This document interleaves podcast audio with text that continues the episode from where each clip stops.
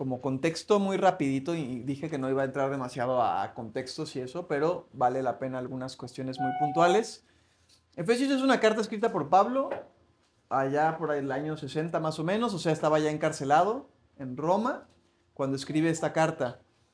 Eh, y es una carta particular que difiere de algunas otras como Corintios y estas, y que la más cercana en estructura es Colosenses, que se parece de hecho mucho en temas y en cuestiones a Efesios.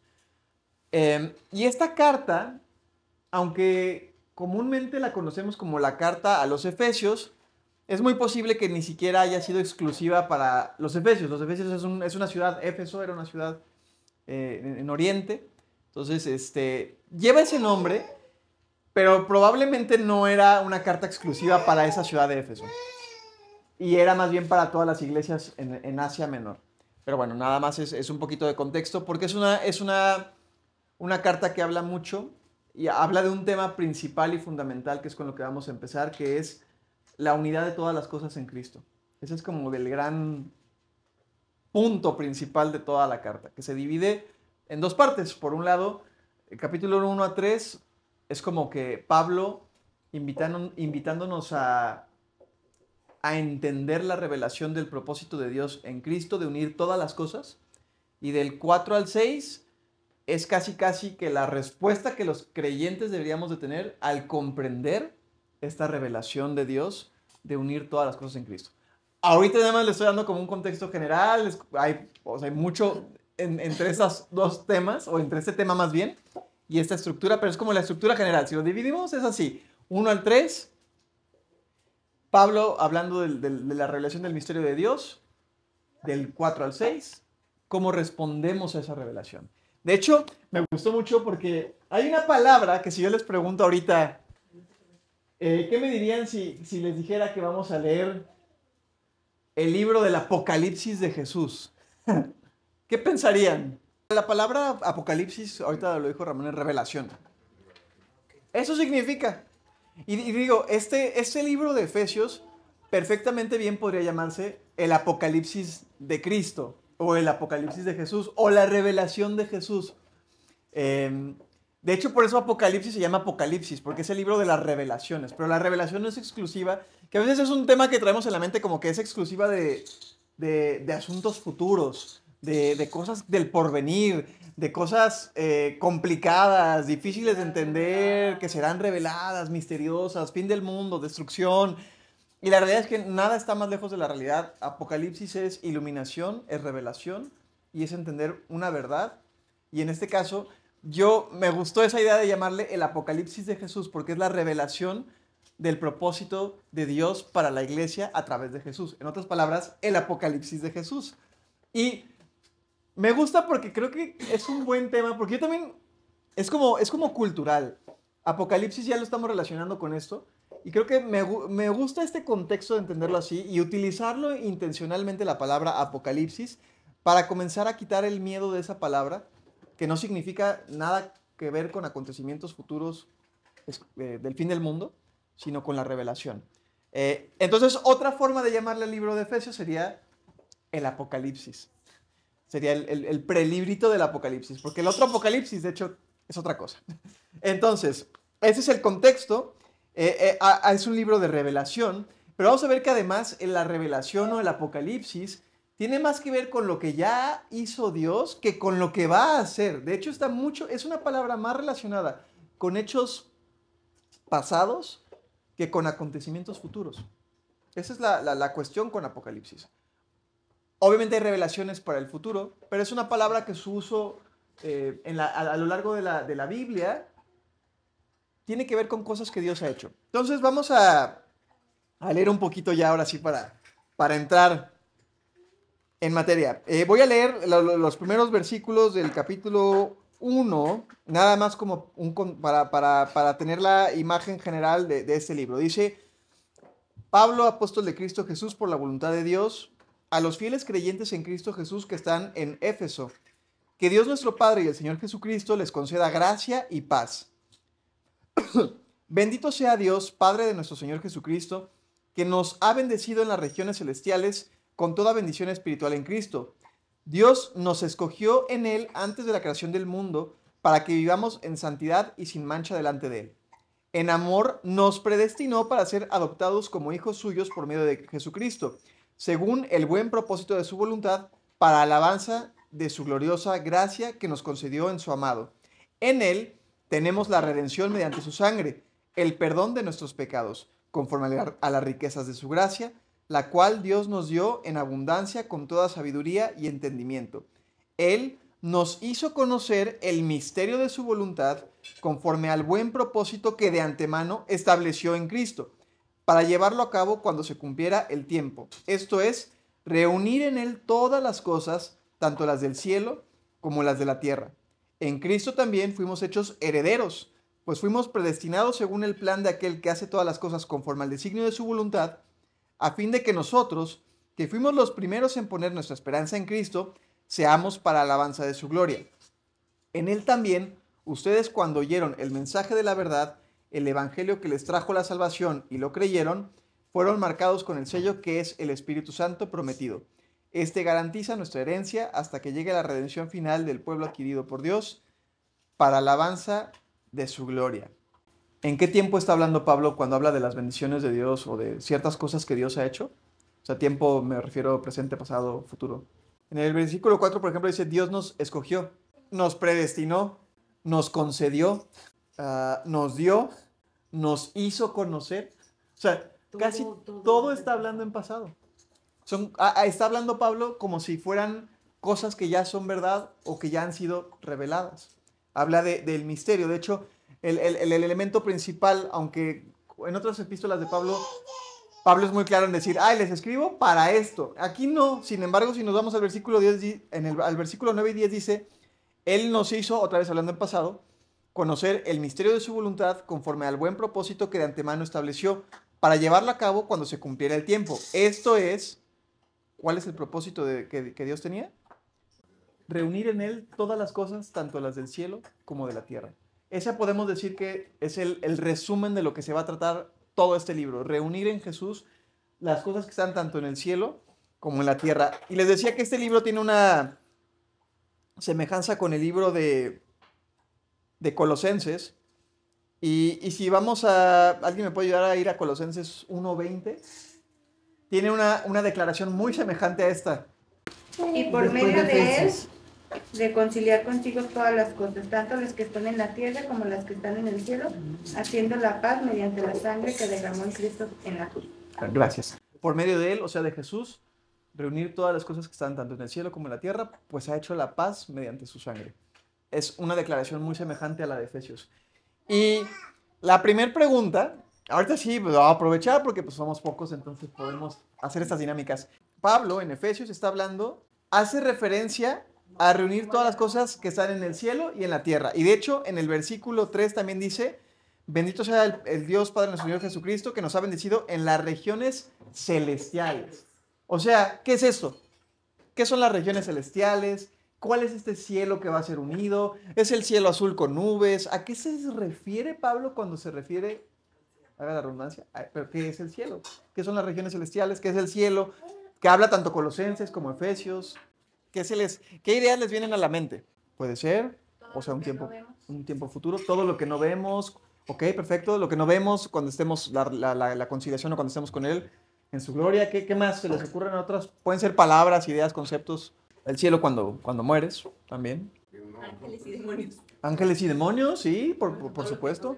Sí, eh, creaciones espirituales calles de oro. La realidad del término bíblico y de lo que podemos ver a lo largo de la historia de la Biblia es que hay, hay una, podemos llamarlo una realidad espiritual no visible, tú lo dijiste ahorita, Olivier, que no vemos, y una realidad física que obviamente estamos en ella, ¿no? Es, es fácil determinar qué es la Tierra porque pues, pues es esto, es nuestra vida actual, natural, lo que percibimos y vemos. Pero entender el concepto de los cielos o de, o de o de las regiones celestiales, o, Jesús se refería en los evangelios, seguramente que pueden recordar esta frase de, ¿qué decía Jesús? Mucho en su ministerio, relacionado con el cielo. ¿Alguien recuerda como que esta frase que decía, arrepiéntanse porque el reino de los cielos se ha acercado? Entonces es un reino, es una región, o sea, aquí en Efesios dice es una región, Jesús se refiere como un reino, eh, tenemos indicaciones como el cielo nada más. Entonces, el cielo, el reino de los cielos, las regiones celestiales, es este espacio, esta dimensión, esta realidad invisible en la cual, como dice el Salmo 89, Dios tiene su trono, eh, está en los cielos, ¿no? También, o sea, es esta realidad espiritual en la cual habita tanto Dios, a la que Jesús asciende, pero que también es cierto lo que dice Olivier, en la que incluso habitan seres espirituales tanto de naturaleza bondadosa como no tan bondadosa. Efesios mismo lo dice eh, un poquito más abajo en el versículo 20. Um, eh, bueno, desde el 19. Eh, e, ese poder es la fuerza grandiosa y eficaz que Dios ejerció en Cristo cuando lo resucitó de entre los muertos y lo sentó a su derecha. ¿Dónde?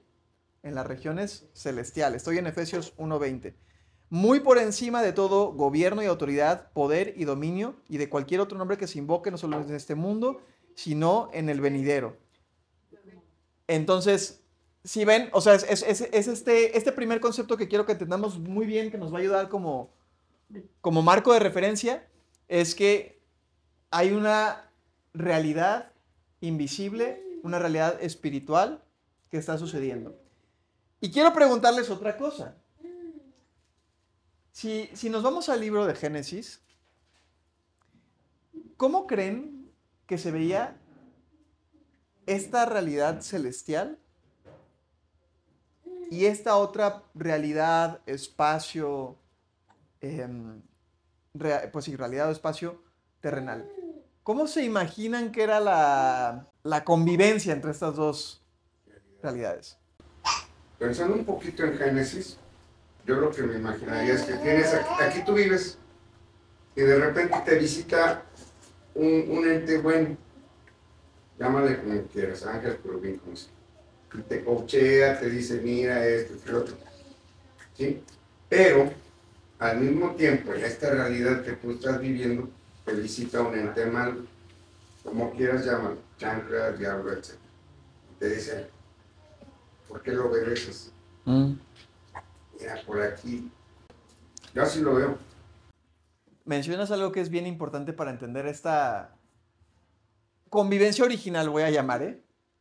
Em, independientemente, porque no vamos, o sea, no, no es, o sea, bueno, sí, de hecho sí, pero independientemente de, todos sabemos la narración de Génesis, de la creación del hombre, ¿cómo, cuando leemos Génesis, la, vinculación entre el, hombre, Adán, Eva y Dios, es muy natural, ¿no? Dice que, Dios estaba ahí, se movía, hablaba con ellos, o sea, platicaba. E, era como que, como que no había casi una diferencia entre este reino espiritual y este reino terrenal. De hecho, se presenta a este enemigo, a Satanás, como una serpiente, o sea, como un ente físico y visible que interactúa con Eva de manera física. O sea, no, no es un, no, no, no por lo menos la Biblia no nos da indicio de que fuera un sueño, o sea, lo pinta como una realidad material de una criatura que se aparece, que interactúa y que pasa. Y hoy por hoy, no me voy a meter en temas de, de, si alguien ha tenido una experiencia o no, pero hoy por hoy es complicado que haya ese tipo de interacción, porque hay una separación entre estos dos reinos. Me refiero, podemos, y sabemos que hay casos de, de, la maldad actuando, por supuesto, a lo que voy es que no es tan material como, como podemos ver en Génesis, e incluso la presencia de Dios. O sea, Dios hablaba, interactuaba con Adán, con Eva. Hoy por hoy sí interactúa con nosotros, pero no está, no está interactuando con la creación de manera directa, evidente. O sea, que digamos, ah, aquí está ahorita, ¿no? está, me está hablando. O sea, no es eso. Entonces, la realidad original en la creación de Dios es que no había una diferencia tan notoria entre ese reino físico y ese reino espiritual. Estaban más más compaginados, más conviviendo. ¿Qué pasa? Eh, está este tema del pecado. El ser humano decide actuar bajo sus propios términos, definir el bien y el mal en sus propios términos, alejarse de, la perspectiva divina de Dios, de dependencia de lo que Él considera bueno y santo. Y al hacer eso hay una separación y una, una muerte. Y este, este lugar, vamos a llamarle este espacio de convivencia entre la realidad espiritual y la realidad física, era el jardín del Edén. Ahí era el, espacio de convivencia. ¿Qué pasa? pecado, se rompe esta realidad y ¿qué es lo primero que sucede? Se van los, los- los seres humanos del- de, este jardín del Edén. Y, a la- y al pasar eso hay un rompimiento básico entre la realidad espiritual y la realidad terrenal y se rompe completamente la relación entre el Dios Santo y ahora la humanidad, que antes era santa porque no conocía lo que era malo, ahora ya no es santa y por lo tanto no puede coexistir en la dimensión espiritual. ¿Por qué? Porque Dios es santo y la santidad de Dios es que su pureza es tan grande que no es que no quiera que convivamos, sino que nuestra sociedad natural nos haría morir inmediatamente. O sea, no, no habría manera de, de poder este, convivir de- con, la santidad de Dios. Entonces hay un rompimiento entre estas dos realidades. ¿Qué pasa después? Ahora ya tenemos este reino de, los cielos, estas regiones celestiales, y ya tenemos el reino terrenal como dos espacios que ya están, digamos, eh, divididos o separados de alguna manera, ¿no? Ah, lo siguiente que pasa, y estoy como que haciendo un poco de historia rápida de la Biblia, es, pasamos el Génesis y lo siguiente, obviamente, sabemos que hay promesas para una cierta persona, Abraham, ta, ta, ta, avanza la historia y de repente estamos algunos cientos o miles de años después y ya hay un pueblo, una nación, que ahora son los, lo del pueblo judío, Israel. Eh, y este pueblo Israel tiene una particularidad. Dios les permite que construyan un tabernáculo, que es básicamente una tienda de campaña grandota donde podía estar la presencia de Dios. Posteriormente ese tabernáculo se hace un templo, ¿verdad? ¿Y se acuerdan que había en el templo o en el tabernáculo? O sea, había una sección muy especial que se llamaba el lugar santísimo. ¿Y qué había en, esa, en ese espacio muy particular? ¿Y qué había en el arca del pacto? La presencia de Dios. Entonces, si lo ven, es un punto, vamos a decir, espacial, donde se superpone la realidad espiritual con la realidad física. Porque en ese momento, en ese lugar, en ese lugar santísimo, en el tabernáculo o en el templo, ahí estaba la presencia de Dios. O sea, es un, es un punto de excepción. Entendemos que estamos divididos de Dios, reino terrenal, reino espiritual. Dios pone un medio en el cual podía haber una intersección, ¿no? Entre este reino espiritual y este reino terrenal. ¿Se acuerdan qué tenía que pasar para que solo una persona pudiera entrar a este lugar santísimo? ¿Y, y, y cómo? limpio. Limpio, limpio, santo. limpio. Tenía que purificarse. ¿Y cómo? Sangre Sacrificio. sacrificios. Sacrificio. La Biblia dice que la paga del pecado es muerte, ¿no? Y todos hemos pecado, por lo tanto, nos corresponde morir. La única manera en la que alguien puede acceder a este reino celestial, en el tiempo judío, en el tiempo del templo, era a través de un sacrificio, que daba una especie de limpieza temporal para que el sumo sacerdote pudiera acceder al lugar santísimo y estar delante de la presencia de Dios. Ese era el, el sistema básico de los sacrificios.